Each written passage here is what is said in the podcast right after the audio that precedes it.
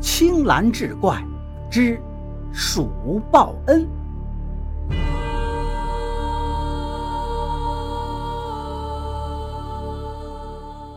话说古时有一位老妇，已年过七旬，儿子呢，二十年前被人抓走做了兵卒，至此音信全无。老伴儿又死得早，独自一人过活，很是拮据。本来日子已经非常困苦了，老妇人家最近又遭鼠害，老鼠糟践了不少粮食，还咬坏了床腿，让老妇人心痛不已。这一日，老妇人做饭，在米缸中舀米，忽然听到米缸中传出吱吱的叫声，往里面一看，顿时乐了。只见米缸中有一只小老鼠，应该是进到米缸里吃米，吃完之后出不来了。正扒着缸壁，瞪着两个小眼往外瞅，真是活该！让你糟践我的粮食，还咬坏我的床腿。老妇人对着小老鼠说道：“这小老鼠呢，瞪着眼睛瞅着老妇人，瑟瑟发抖，显得很是害怕。看到这小东西可怜兮兮的眼神，老妇有些不忍心。哎呀，罢了，你呢，也只是为了填饱肚子。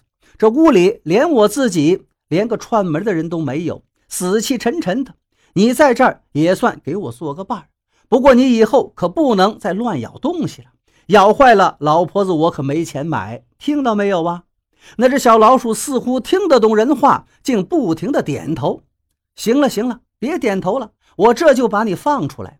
老妇将小老鼠拿出来放到地上，以后啊，我就把米撒到这米缸的旁边，你可不能再到米缸里偷吃了。再掉到米缸里，我可不捞你了，听到没有啊？小老鼠吱吱叫了两声，似乎是回应老妇的话，而后便逃走了。自此之后，老妇人家里的东西便再也没被老鼠咬过。小老鼠呢，也只吃撒在米缸旁边的米。几日之后，小老鼠渐渐和这老妇人就熟识了，也不再躲避老妇人，而是常常在老妇人脚下转悠。有时还会爬到老妇人身上，老妇人也不在意。有时还会逗逗他玩，给这小老鼠唠叨一些自己的事情，讲一些自己儿子小时候的事儿，也不管小老鼠能不能听得懂。讲着讲着，想起伤心事，就念起自己的儿子，常常是潸然泪下。而这时，这只小老鼠总会从老妇人身上蹦下来，在地上呼呼地转圈直转到自己晕头转向，东倒西歪，引得老妇人开怀一笑。老妇人的日子也似乎不再那么难熬了。这个老妇人信佛，没事的时候喜欢念经，小老鼠便趴在灯台旁边听，听的是全神贯注，也不知道能不能听得懂。老妇人看到小老鼠认真的模样，总会哑然失笑。一只小老鼠竟然也会信了佛吗？日子就这么一天天过去，一晃便是五年。小老鼠在这五年里越长越大，最后竟跟个黄鼠狼一般大小。而一般老鼠的寿命不过两三年而已，而这只小老鼠丝毫不显老态，每天仍旧是活蹦乱跳的。老妇人常说，这小耗子已经成精了。而老妇人的身体却越来越差，身子也越发的佝偻。腿脚越来越不灵便，行动也不那么快捷了。老妇人很少再出门，她常常拿着一个凳子坐在门口，向远处张望。儿子若是再不回来，怕是就看不到我了呀。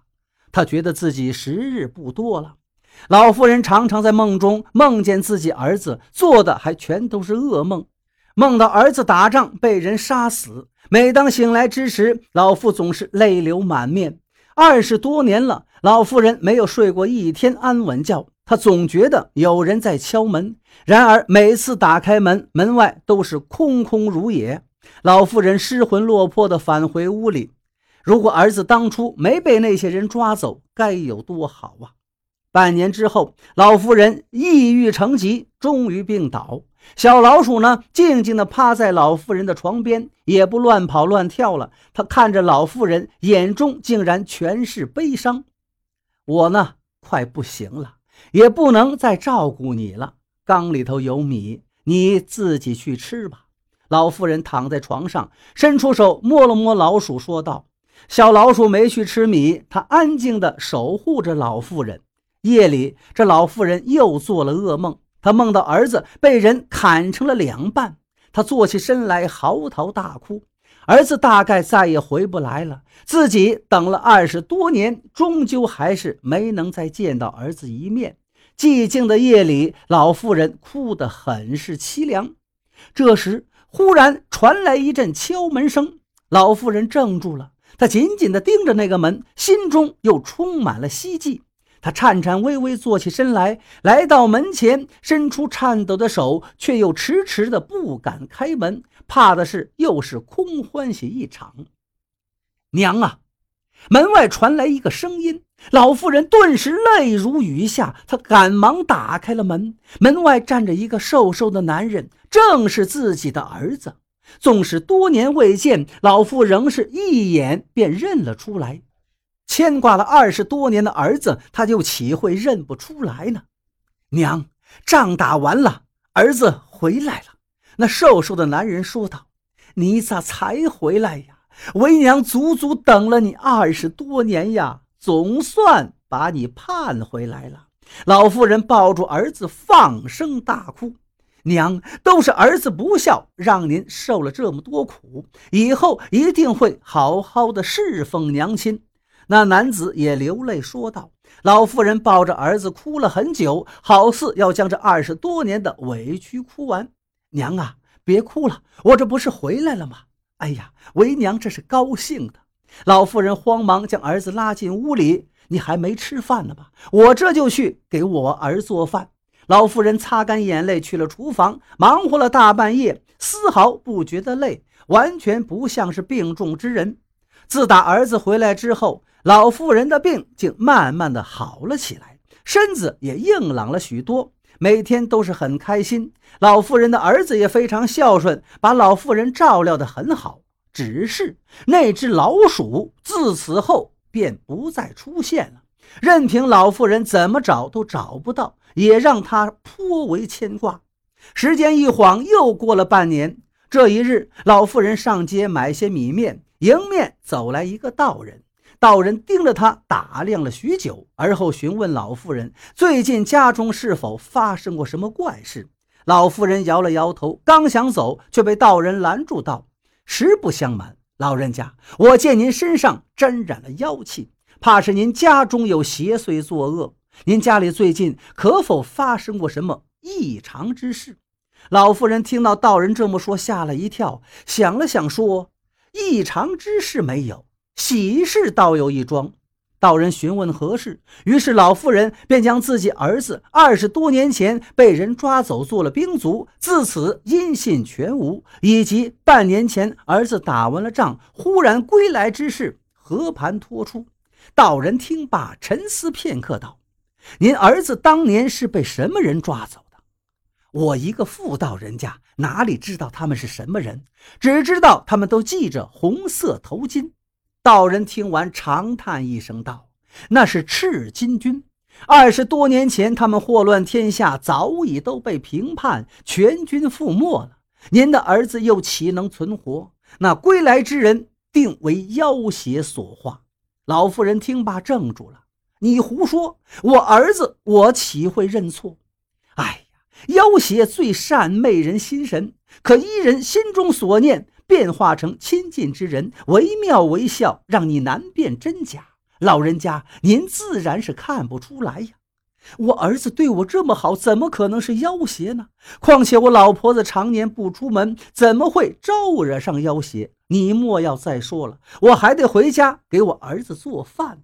老妇人显得有些生气了。道人道：妖邪并非都是招惹来的，也可能是家中的牲畜。活得久了，有了灵识，化为妖物。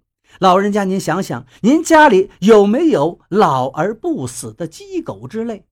老妇人听罢，忽地想起了那只老鼠，手中的米就掉落到了地上，口中却说道：“没有，没有，家中什么都没养。我要回家了，要回家了，我儿子还等着我呢。”老妇人忽然觉得心乱如麻。道人长叹一声道。罢了，既然老人家不肯相信于我，那我赠给您一张降妖的符咒。您回去，趁您儿子不备，贴到他身上，是人是妖，自可见分晓。道人将一张符咒递于老妇人，转身离去。老妇人伫立于寒风之中，眼泪忽然就流了出来。她跌跌撞撞向前走了几步，双腿像灌满了铅一般沉重。走着走着，忽然跌倒在地，坐在地上是嚎啕大哭。寒风中哭了很久，而后站起身来，将那个符咒撕了个粉碎。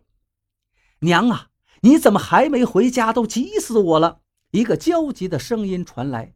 啊，娘去买米，耽搁了一会儿。你怎么来了？老妇人赶紧擦了擦眼泪，说道：“我见娘出去这么久没有回来，怕您出什么事儿，所以就来找您了。娘，您怎么眼睛这么红？没事，风太大，迷了眼。”我们回家吧。老妇人回家没过多久，身子是一日不如一日，人也渐渐变得糊涂起来。有时坐在院子里一坐便是几个时辰，坐着坐着便又哭起来。又有时在夜里不断的开门关门，一直折腾到天亮。半年之后，老妇人染了风寒，患病在床，未过三日，已是奄奄一息。老妇人的儿子日夜守护在母亲床前，不眠不休。这一日，老妇人忽然清醒过来，她紧紧握住儿子的手，道：“这些年来，亏得有你在我身边，若不是你，我怕早已撑不到今日了。”老妇人的儿子一怔，随即泣不成声道：“娘啊，若有来世，我们再为母子吧。”老妇人的儿子刚想安慰一下老太太，却没有说出口，只是不停的点头，犹如当年那只只会点头的小老鼠一样。这一夜，老妇人离去了。以后啊，我就把米撒在米缸旁边，你可不能再到米缸里偷吃了。再掉到缸里，我可不捞你，听到没有啊？以后啊，你可不能再乱咬东西了，咬坏了我老婆子可没钱买呀。老妇人的话不断的回荡在耳畔，老妇人的儿子哭的是肝肠寸断。第二天，老妇人的儿子将老妇人安葬，他披麻戴孝，在老妇的坟前重重的磕了三个头。